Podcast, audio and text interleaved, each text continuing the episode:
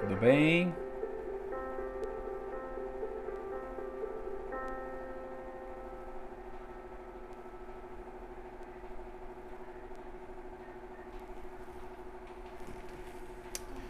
Boa noite, Nicicleia. Boa noite, Alcivan. Boa noite, Giovana. Amigo Helder, boa noite. Boa noite, Zélia. Tudo bem com vocês?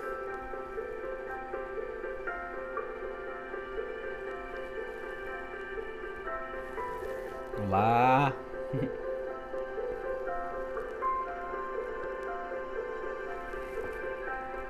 Boa noite, Chaguinha. Boa noite, meu filhado Gabriel.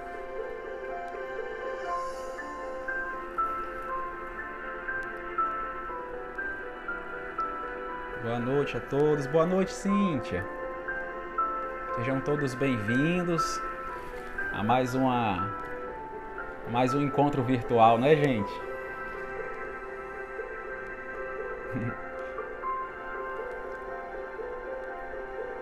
Boa noite, Solange. Esperar só um segundinho para se juntar mais corações com a gente, tá?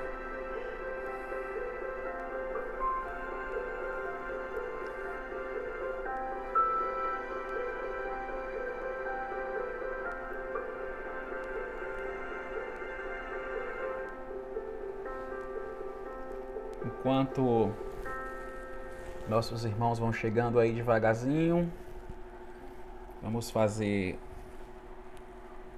uma mensagem introdutória para a gente ir apaziguando nossos pensamentos, apaziguando nossos corações. É verdade, né, Elda? Boa noite, Ana. Daqui a alguns dias a gente vai estar todos juntos, né? Bem, gente, como mensagem introdutória essa noite, eu trago a mensagem de Alta de Souza, do livro Poetas Redivivos, do pelo médio Francisco Cândido Xavier, que traz como tema Onde Jesus espera. Onde a dor internece e a injúria desafia, onde a esperança mora em tratos de amargura, onde o pranto e a aflição, surgindo de mistura, entretecem na sombra angústia ou rebeldia, onde a penúria interrompe e o súbito anuncia chaga, exaustão, nudez, tristeza, desventura, onde a orfandade chora e a viuvez se esclasura, no lar de provação, onde a noite é mais fria, onde a lama se espalha, onde a treva pragueja, reclamando o perdão e a prece benfazeja, onde o sarcasmo espanca, onde o mal se descerra, onde possa servir, eis o lugar do mundo, onde Jesus te espera o trabalho fecundo, para exaltar no amor a redenção da terra. Então a Alta de Souza nos diz: onde Jesus espera, onde necessitam de nós. Justamente nos momentos difíceis que as pessoas se encontram em diferentes locais, sejam em casa, no trabalho, na enfermidade, na doença, é lá onde Jesus está. Justamente com aqueles que mais sofrem, com aqueles que mais necessitam é lá onde Jesus nos espera, no trabalho da caridade e do amor. Então, nesse momento, eu quero convidar a cada um a fechar os vossos olhos, elevar o pensamento ao alto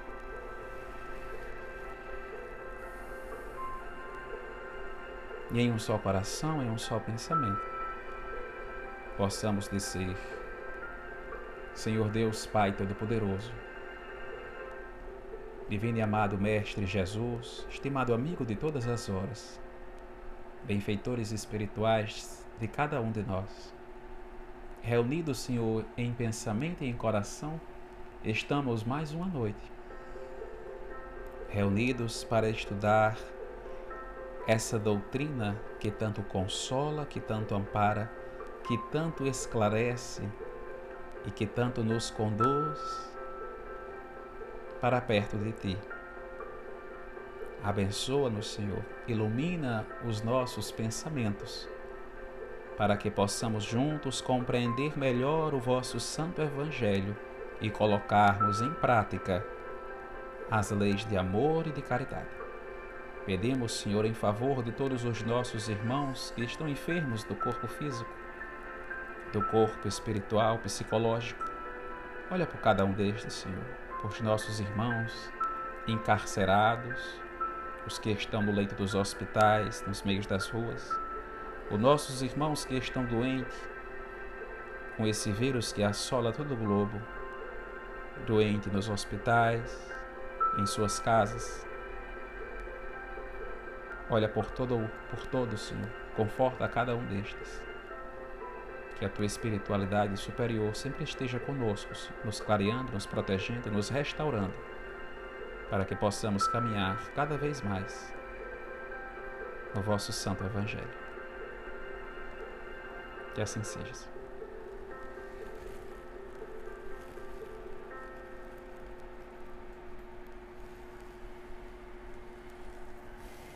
Boa noite, Edgláudia. Teóloga Elizabeth, boa noite. Boa noite, Tassiana, Nicicleia. Boa noite, Álida.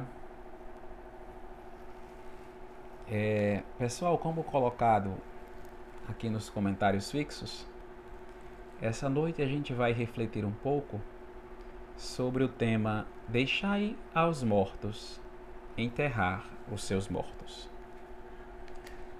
Essa é uma passagem tirada do Evangelho de Lucas e também do Evangelho de Mateus. Eu peguei ela do Evangelho de Lucas por ela ser um pouco mais completa. E ela tem como passagem os desafios do discípulo, do discipulado. Lucas capítulo 9, versículo de 57 a 62. E traz: Enquanto eles no caminho, alguém lhe disse: Eu te seguirei aonde fores.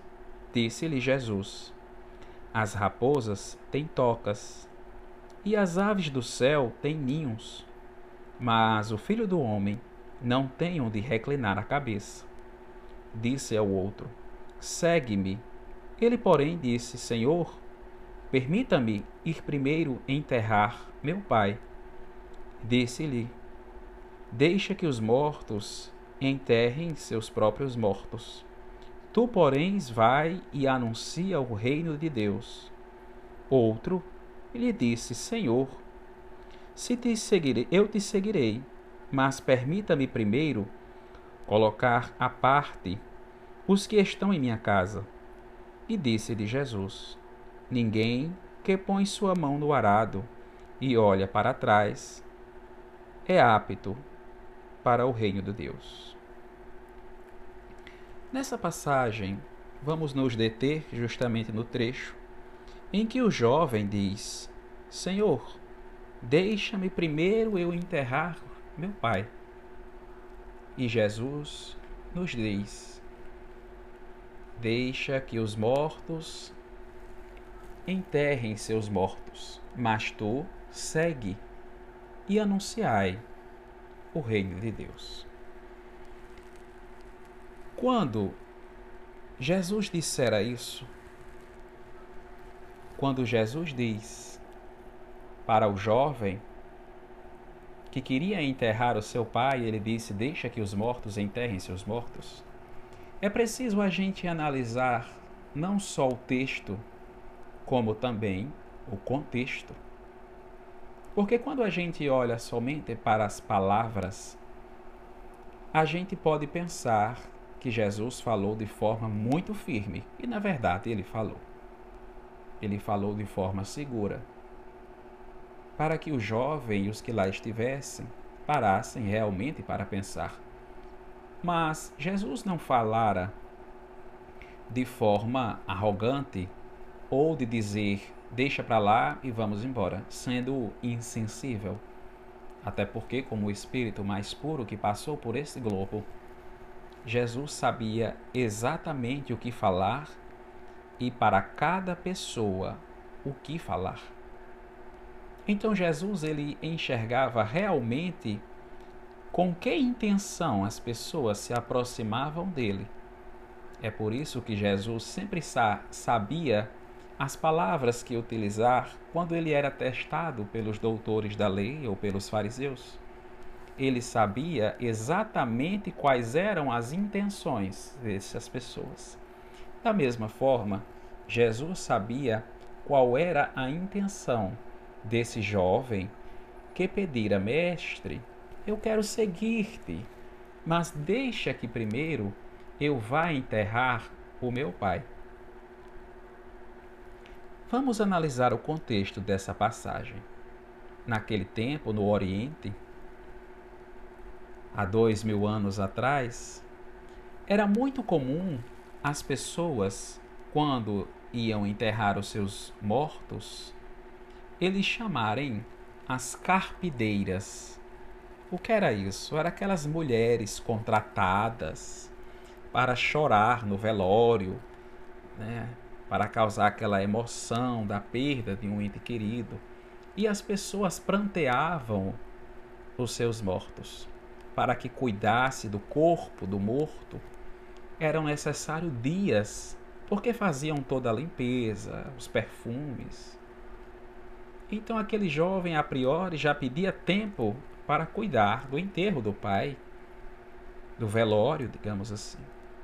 E naquele tempo também, para os filhos primogênitos principalmente, necessário se fazia que eles pranteassem, né, que eles ficassem no velório do pai, mostrando publicamente que estava sentindo a grande perda do pai.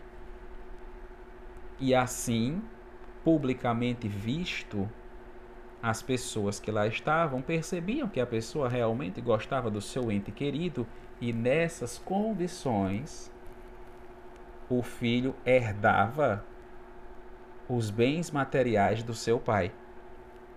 Caso as pessoas, os doutores da lei, que lá estivesse algum representante e não vissem o filho principalmente o primogênito, sofrendo, então eles não davam a herança para o filho. A herança, os bens materiais daquele pai iam para o Estado. Ou seja, ou o filho ia para ganhar a herança do pai, ou ele perdia. Então, o espírito Joana de Ângeles, no livro Plenitude, e também no livro Jesus e a Atualidade, psicografia de Divaldo Franco, nos esclarece, nos traz essa visão, nos apresenta essa reflexão que quando o jovem ele pedia ao mestre dizendo: "Mestre, eu quero ir com o Senhor, mas deixa eu enterrar o meu pai", ele falava com segundas intenções ele falava não com a intenção unicamente de enterrar o corpo, mas para que herdasse as coisas do Pai. E Jesus, quando diz: Deixa que os mortos enterrem seus mortos, e vai tu anunciar o reino de Deus. O jovem estava dizendo assim: Senhor, eu vou com você. Mas deixa eu pegar ali meus bens materiais, porque se nada der certo nessa caminhada, eu vou ter uma vida mais luxuosa quando eu voltar, porque eu herdei as coisas do meu pai. Jesus sabia as intenções do jovem. Ele sabia que o interesse daquele jovem não era unicamente enterrar o pai, mas garantir os bens materiais que aquele pai tinha. Então Jesus olhava e dizia: Deixa que os mortos enterrem seus mortos. Ou seja, deixem as pessoas que querem bens materiais com os bens materiais. Vai tu anunciar o reino de Deus. Jesus estava dizendo para ele que não adianta os bens materiais, as riquezas materiais, mas o que importa é a riqueza do espírito, porque o corpo fica na matéria e os bens materiais também ficam na matéria. O que nós levamos é o ensinamento do Mestre, são os bens espirituais que nós carregamos pela verdadeira vida e não os bens materiais. Por isso que Jesus dissera isso. Porque é muito comum, principalmente naquela época e hoje em dia, né, as pessoas estarem atreladas aos bens materiais. Querem casas mais confortáveis para que possam repousar, querem carros mais luxuosos, querem motos, quem é o famoso ditado, quem tá quem não anda gostaria de andar. Quem anda gostaria de ter uma bicicleta pelo menos. Quem tem uma bicicleta gostaria de ter uma moto. Quem tem uma moto gostaria de ter um carro. Quem tem um carro queria ter uma casa melhor ou dois carros. O ser humano ele sempre quer alguma coisa. E de bens materiais para ter uma vida mais prazerosa, mais luxuosa, mais confortável. Mas as pessoas vão ficando cada vez mais presas aos bens materiais. Imagina naquela época, onde tudo era novo, pelo menos dos ensinamentos de Jesus, onde Jesus anunciava um novo reino, uma nova vida, dizendo que o que é da matéria é da matéria, mas o que é do espírito é do espírito.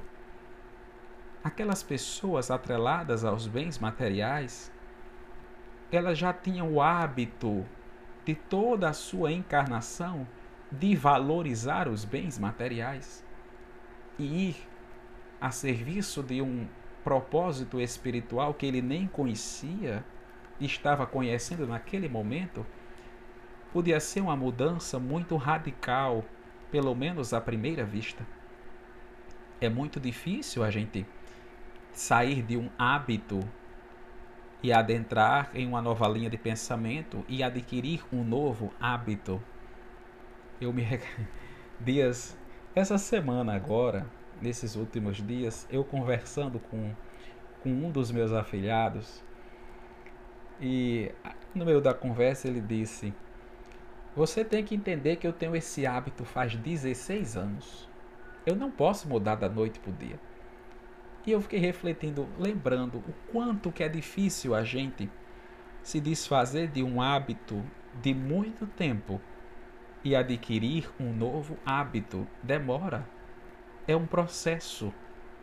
Então imagine aquela, aquele tempo, dois mil anos atrás, aqueles jovens, aqueles rapazes, quererem se desprender completamente dos bens materiais daquela época, a herança que passava do pai para o primogênito, e ele simplesmente abrir mão de tudo e seguir o mestre. Joana nos narra, Joana de Ângeles, nos narra nessas passagens do livro Plenitude, do livro Jesus e Atualidade, que esse jovem ele foi enterrar o seu pai. Ele não seguiu Jesus, foi enterrar o seu pai e não foi mais à procura do mestre. Ou seja, esse jovem dessa passagem, ele preferiu os bens materiais pelo medo da vida futura. Ele quis garantir a vida presente, onde a vida presente era a vida material. Ele não conseguira compreender que Jesus anunciava um novo reino, um novo mundo, onde o espírito ele precisa unicamente do espírito, que é o que nós levamos quando vamos à pátria espiritual, os verdadeiros valores espirituais. Por isso que Jesus dissera: Eu sou o pão da vida. Quem come deste pão não terá mais fome, quem bebe desse vinho não terá mais sede. Jesus era o alimento espiritual, porque o espírito, quando aprende um novo valor, ele progride, ele avança e jamais retorna ao tamanho antigo, jamais volta à fase antiga, porque ele cresceu, ele aprendeu um valor novo. Jesus ensinava e ensina até hoje porque suas palavras são de vida eterna. Jesus nos ensina, nos apresenta a verdadeira vida, a vida espiritual. Emmanuel, ele também nos traz no livro Fonte Viva, na mensagem Acorda e Ajuda. Emmanuel também traz uma reflexão em cerca dessa passagem, onde Emmanuel ele nos traz mais do que uma outra interpretação, melhor dizendo, do que a de Joana de Ângeles. Quando Emmanuel nos esclarece ao dizer: Jesus não disse, deixa aos cadáveres enterrar os seus cadáveres. Ele disse, deixa os mortos enterrarem seus mortos. Perceba que existe uma diferença. Porque um cadáver é um corpo, é carne sem vida. Quem dá vida à carne é o espírito. E um cadáver não pode enterrar outro cadáver, porque são seres, são objetos, são restos não animados. E um morto é algo com ausência de vida. Perceba que é diferente. Quantas pessoas são mortas vivas? Mortas porque ficam atrelados a uma vida de ilusões, a uma vida de vaidade, a uma vida de coisas supérfluas uma pessoa completamente destituída de valores, uma pessoa superficial, uma pessoa vazia, uma pessoa morta. Sabe aquela pessoa que o tempo passa e a pessoa tá do mesmo jeito, reclamando das mesmas coisas, que o mundo mudou, as coisas se transformaram, tudo avançou, menos ela. A pessoa que ainda reclama das mesmas enfermidades, anos se passam e a pessoa está do mesmo jeito. São pessoas mortas. Elas não vivem mais. São pessoas vazias por isso que Jesus, na parábola do filho pródigo, quando o filho pródigo retorna à casa do pai, o pai diz para o filho mais velho: Alegra-te, teu irmão estava morto, mas agora vive. Ou seja, ele estava morto para a vida espiritual. Ele estava vivo somente para a vida material. E a vida material, ela é passageira. A matéria fica na matéria. Seu irmão estava morto, mas agora vive. É por isso que Jesus disse: Deixa que os mortos enterrem seus mortos. Deixa que as pessoas que não querem viver a verdadeira vida tomem de conta das pessoas que não querem viver a verdadeira vida. Elas se entendem. E as pessoas que querem cuidar de sua vida se entendem com pessoas que querem cuidar da sua vida. Os vivos cuidam dos vivos e os mortos dos mortos. Ou seja, preocupe-se na verdadeira vida. Não sejamos mortos vivos. Não vivemos, não vivamos atrelado aos bens materiais. Sabe, hoje em dia é muito comum, né? As séries, os filmes de televisão é, de zumbi. Sabe o zumbi?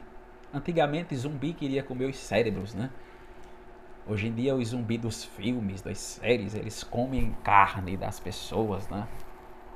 O zumbi, na carne a gente primeiramente pensa, né? É um morto-vivo.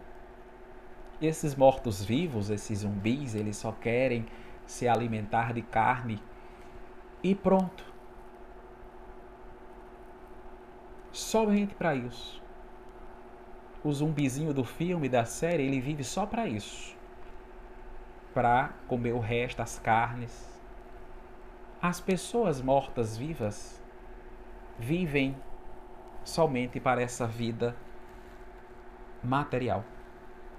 Vivem somente para riquezas e somente. Vivem em função daquilo e mais nada.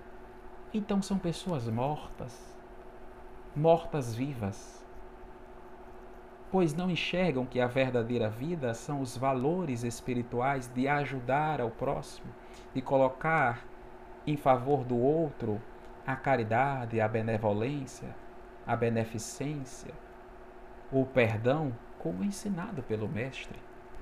Quantas vezes nós ficamos mortos e vivemos de novo? Quantas vezes nós passamos por frustrações, por problemas, depressões, em que nós não existe mais vida.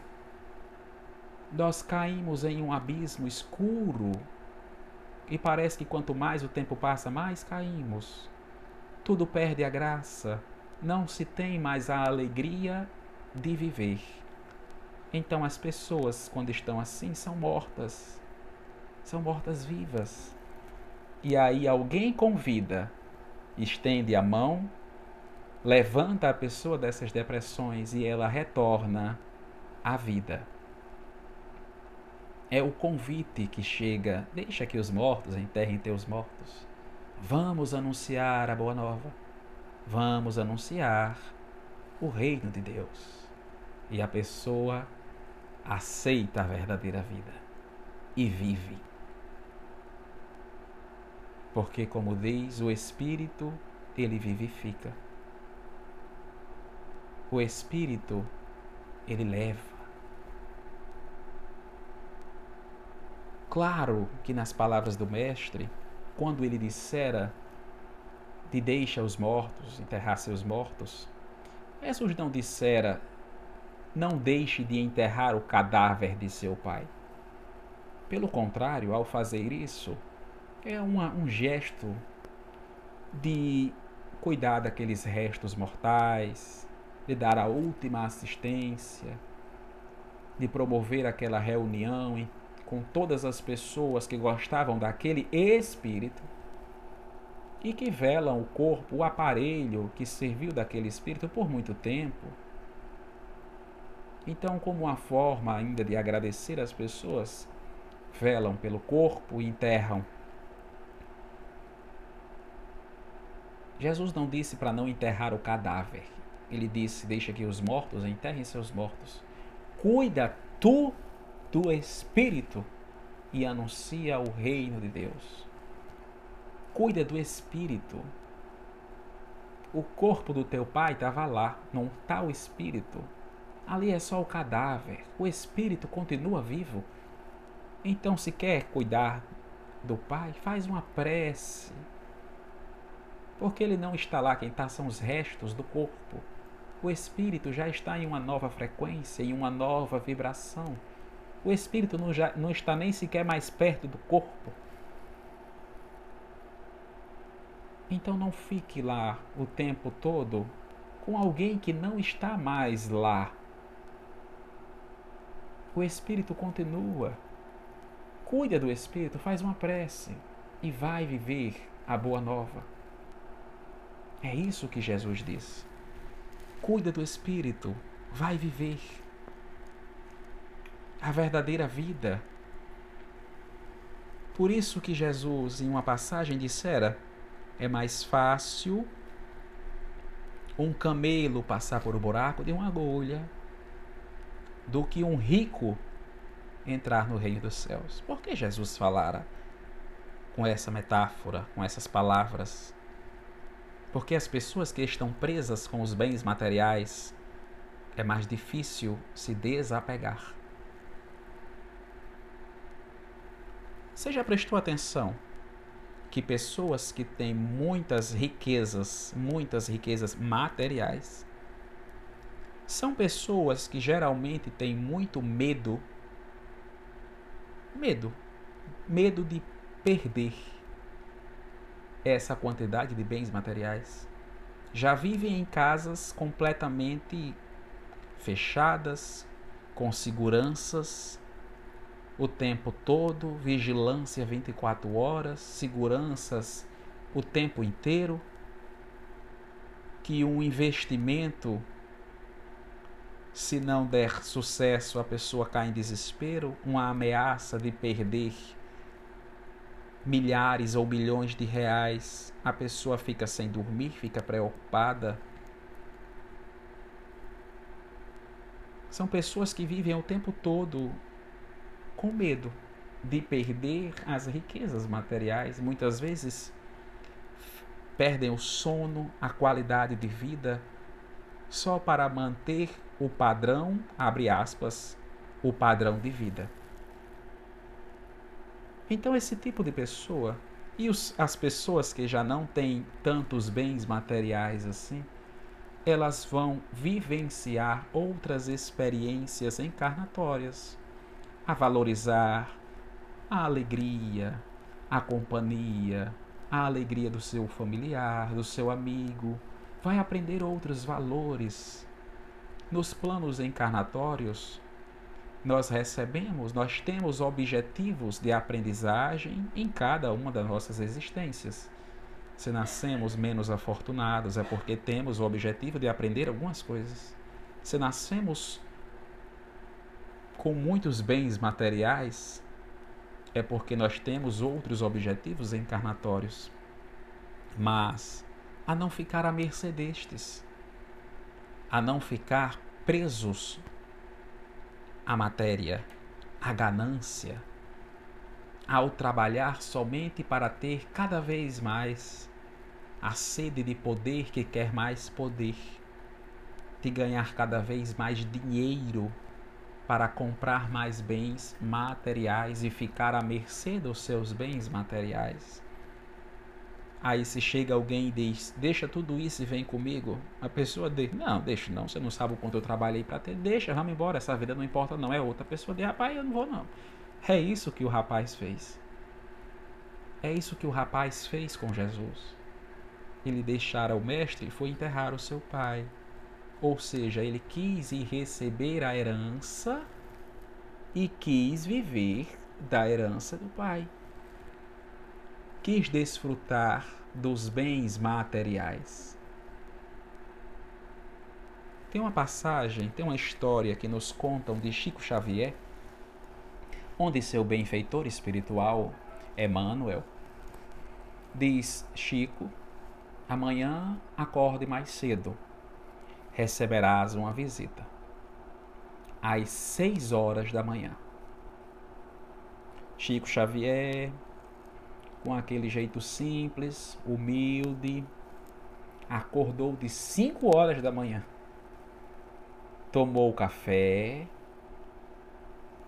colocou seu paletozinho, sua calça social, tomou o café mais cedo. Sua, sua irmã disse: Acordou cedo hoje, Chico? Ele disse: Vamos receber uma visita em breve, às seis horas chega um homem completamente desesperado, batendo a porta da casa de Chico e diz: Eu gostaria de conversar com Chico Xavier. Um homem já para num carro luxuoso. Emmanuel aparece e diz: É este Chico. E Chico diz: Pode entrar. O homem começa a chorar e a historinha nos diz que esse homem chorou das seis da manhã até as oito, chorando o tempo todo, parecia uma criança desesperada na presença de Chico, chorando porque estava passando por problemas financeiros, problemas familiares. Era um homem muito rico. Chico não tinha nem o que ofertar a ele na casa dele. Só tinha café, bolachas, talvez um agasalho. Era simples. Nada que tivesse ali Chico poderia ofertar para aquele homem, porque ele já tinha tudo. Jesus, é, é, Chico ia dizer: Olha, aqui a gente é espírita, a gente é simples, é humilde. No centro a gente entrega sopa, agasalho. E eu acho que você não vai querer sopa. Você já pode ter qualquer comida. Eu acho que você não vai querer agasalho, porque você já pode ter qualquer vestimenta. Mas, como em um centro espírita, existe a caridade material e a principal, a espiritual. Chico diz: Eu posso ajudar você falando do Evangelho. Quando conversou com o homem, Chico diz, é, diz ao homem uma mensagem, uma frase que nós dissemos muito nos dias de hoje. Chico diz: Eu espero, meu irmão, que você não seja uma pessoa tão pobre, mas tão pobre, que tenha apenas o dinheiro. Perceba quantas vezes a gente trazendo uma mensagem como essa para os dias atuais, a gente troca e diz assim: dinheiro não traz felicidade. Quantas pessoas a gente conhece que são materialmente falando ricas e vivem verdadeiramente um inferno na terra? Onde tudo vai mal, onde a pessoa não tem paz, conflitos familiares, conflitos de relacionamento, de negócios, de empreendimentos. As pessoas não têm paz, não têm sossego, vivem atormentadas, desequilibradas, o tempo todo depressivas, ansiosas. Perceba que a prisão dos bens materiais, a pessoa vive unicamente daquilo dali. E logo o vazio vem, porque a pessoa deixou de viver, ficou morta, ficou vazia. Então é por isso que o Chico ele disse: Eu espero, meu irmão, que você não seja uma pessoa tão pobre, tão pobre que só tenha dinheiro. É por isso que, que diz: não viva só a vida material, ela fica na matéria. Para que você gastar anos e anos da sua encarnação, se não a encarnação toda, para adquirir coisas que você vai deixar aqui quando morrer? Vai levar o quê? Vai deixar é para os outros, para os familiares brigar, para dizer de quem é a casa, de quem é a herança, quem é que fica com o terreno, quem é que fica com o carro, e os familiares vão brigar para ver quem, quem tem isso, quem tem aquilo outro. Então perceba que foi a herança foi objeto foi de desunião ao invés de ser objeto de união. E se a pessoa tivesse levado a vida para pregar a verdadeira vida, anunciar o reino dos céus à sua família quando ela desencarnasse, não iria haver essa desavença. Porque ela ensinou as palavras de vida eterna. Ela anunciara o reino de Deus, anunciara o amor, vivera o amor. Viva!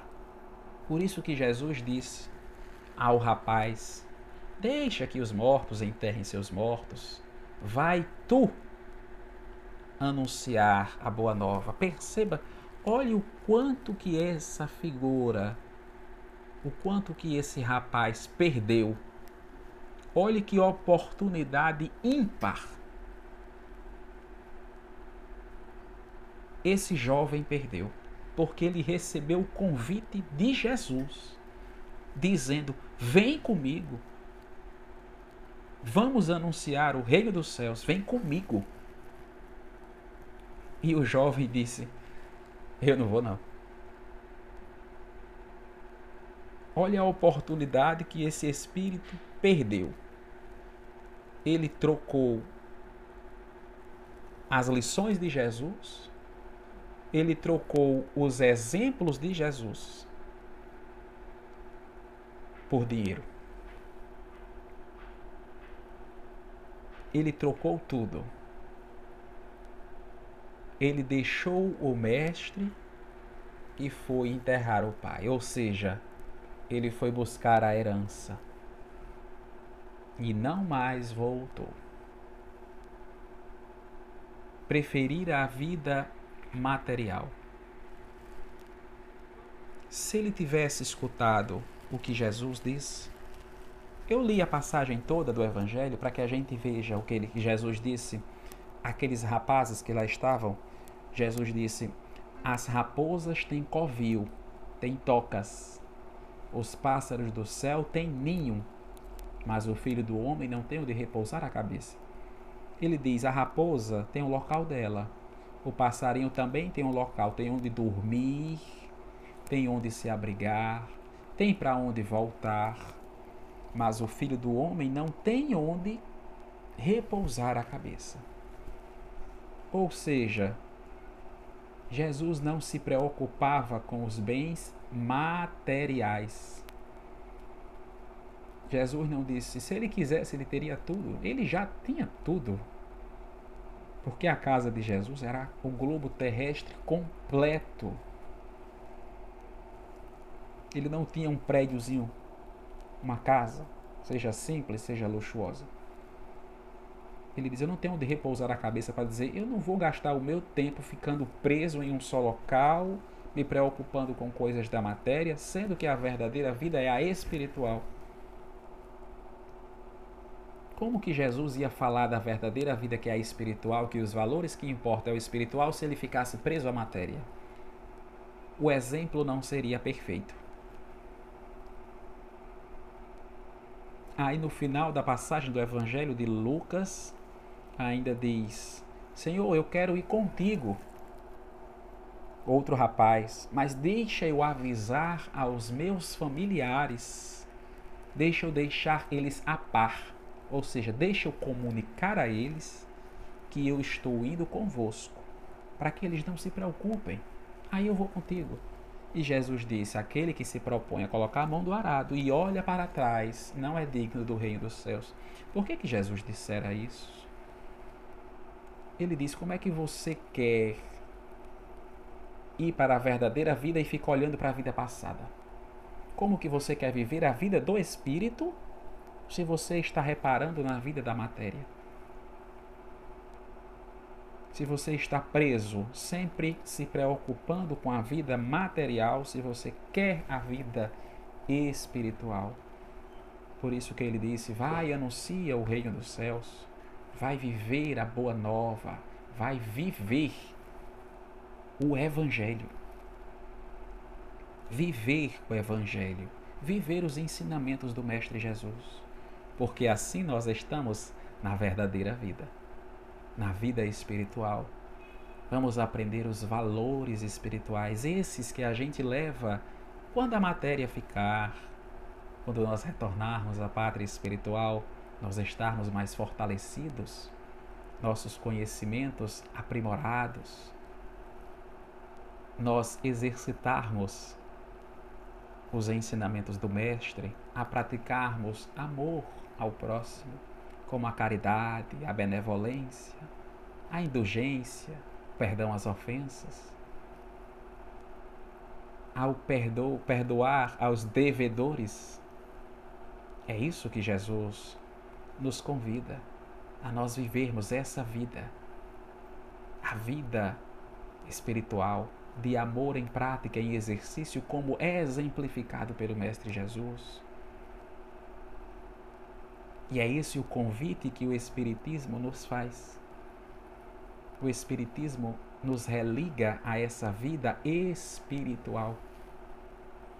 Nos convida a nós termos essa reforma íntima, esta reforma moral, de nos desprendermos do materialismo e nós termos a consciência da parte espiritual e vivenciar. Kardec nos coloca que reconhece-se um verdadeiro espírita pela sua transformação moral e pelo esforço que este faz para combater as suas más inclinações. Perceba o que Kardec colocou. Kardec não disse Conhece-se um verdadeiro espírita porque vai para o centro espírita toda noite. Ele não diz conhece-se um verdadeiro espírita porque faz a caridade no sopão, porque entrega roupa,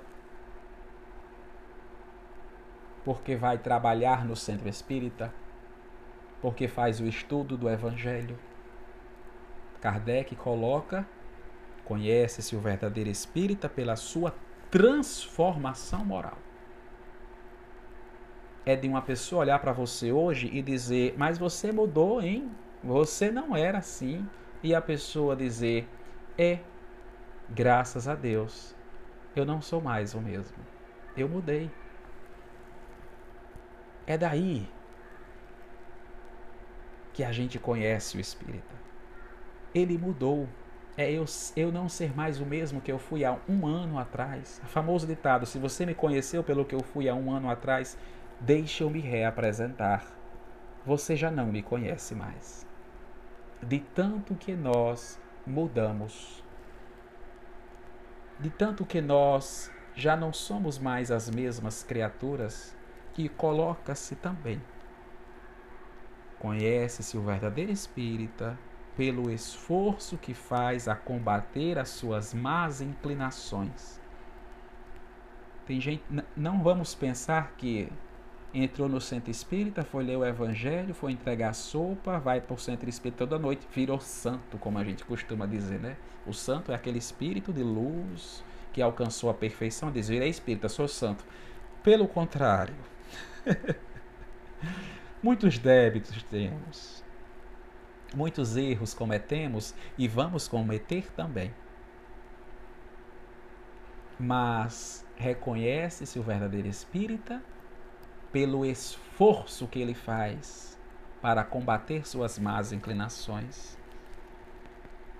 As más inclinações conosco estão, mas é o esforço que nós temos para combatê-las, porque sabemos que nós viemos para progredir é se você é uma pessoa arrogante, se você é uma pessoa bruta, se você é uma pessoa que já chega do trabalho reclamando com sua esposa, reclamando com seus filhos, todo dia, todo dia, todo dia você reclama. Reclama da vida, fala mal da vida do outro, da vida do próximo. Leva o tempo em falar mal da vida alheia. Você sabe que isso é uma má inclinação sua? Então esforça-te para que já não seja mais.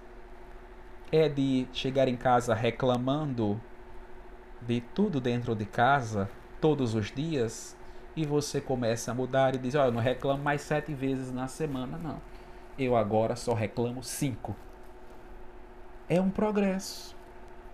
Eu agora só reclamo três vezes. É um progresso. A pessoa está se esforçando a reclamar menos se leva o tempo em fazer calúnia, difamação, fofoca, intriga, e a pessoa, todas as vezes que vai fazer isso, lembra-se e não faz ou evita, ou na hora que está fazendo se lembra e corta, ele está se esforçando para combater as suas más inclinações. É essa a proposta do Espiritismo. Se alguém perguntar qual é o objetivo do Espiritismo, tornar transformar a pessoa em um homem de bem. O objetivo do espiritismo não é ter mais espíritas? Não. E qual é? Fazer um homem de bem. Um homem de bem é um verdadeiro cristão espírita, que é sinônimo, ou seja, pelo combate às más inclinações. Se nós somos pessoas altamente atreladas aos bens materiais, a se esforçar diariamente para ir se desprendendo devagarzinho. Exemplo, um casal de namorados altamente ciumento, ou a menina, ou o rapaz, ou um rapaz para outro rapaz, ou a moça para outra moça, não importa. Se um dos dois é muito ciumento, ir, ir devagarzinho, deixando, tolerando, soltando, devagarzinho e se reeducando. Ou seja, está fazendo o esforço para a sua transformação. E está combatendo a sua má inclinação.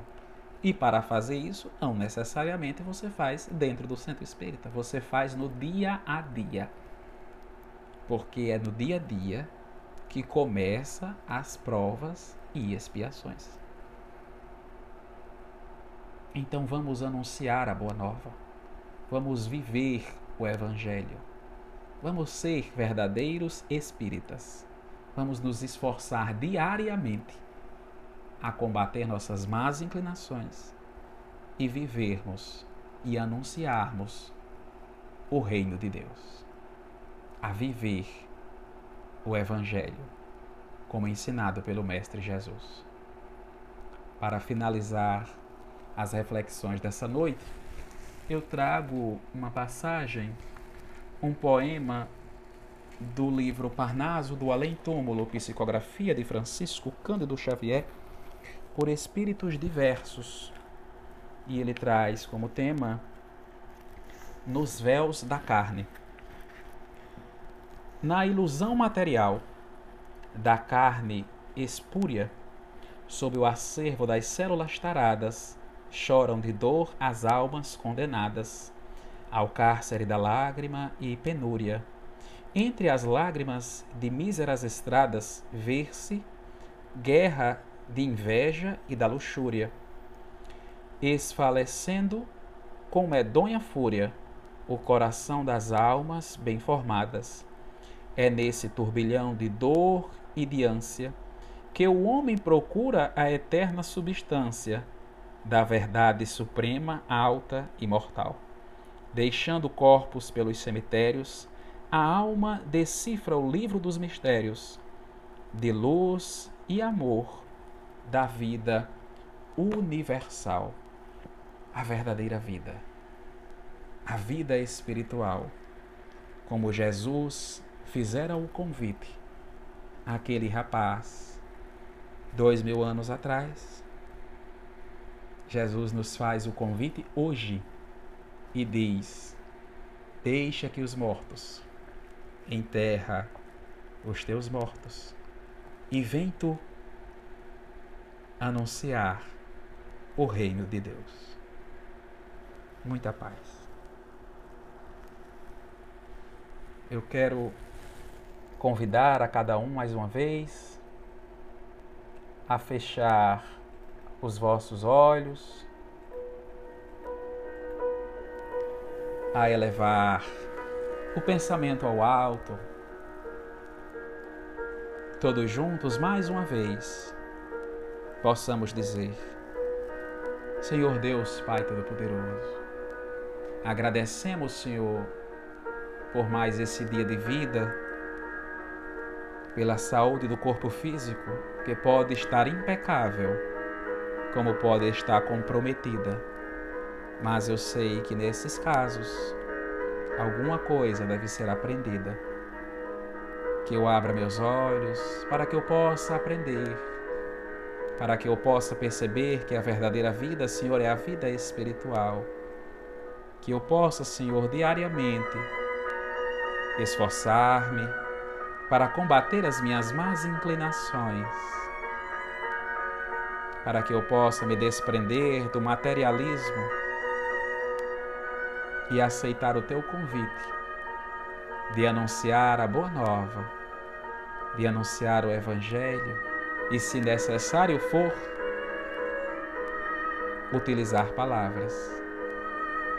Caso contrário, serão com gestos, com atitudes, porque foi assim que tu fizestes. Exemplificastes, Mestre Jesus, do início ao fim, como se ama o próximo, como se perdoa, como se tolera, como se tolera, como se ama. Como aprendiz teu, quero seguir os teus passos, Divino Mestre. Amar, praticar o amor, a benevolência, a indulgência, a caridade, o perdão às ofensas. Quero ser um dos teus discípulos, Senhor. Conduz-me nessa estrada que levam ao reino de Deus, de paz, de amor e de esperança. Faz-me, Senhor, um instrumento de vossa paz e de vosso amor, para que diminua eu e que tu cresças mais e mais. Obrigado, Divino Mestre Jesus. Obrigado, Deus Pai Todo-Poderoso. Abençoa-nos, protege-nos e ilumina-nos, hoje, agora e sempre. Que assim seja, Senhor.